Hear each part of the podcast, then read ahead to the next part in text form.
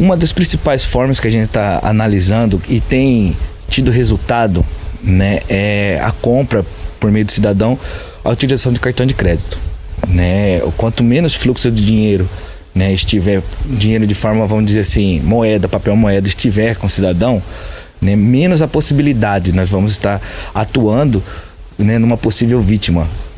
Né, da trilogia do crime, nós vamos estar atuando na vítima que não possa fechar essa trilogia. Né? Então ficaria mais difícil, vamos dizer assim, para um cidadão infrator né, ter as condições normais para que realize o crime.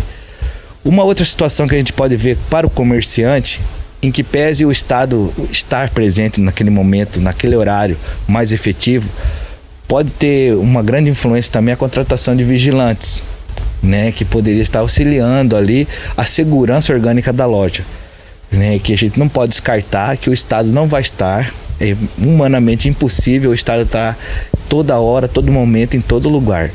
Né? Então, seria muito salutar a contratação desses seguranças que pudesse ajudar a gente também, né? por meio de informação, por meio de, de gravações, né, câmeras, ou seja, tudo que possa é, suplementar a Polícia Militar de informações, de imagens, para que num possível reprimenda do crime, né, a gente ficaria muito contente e seria de boa, de boa vitre para a Polícia Militar ter disponível essa situação.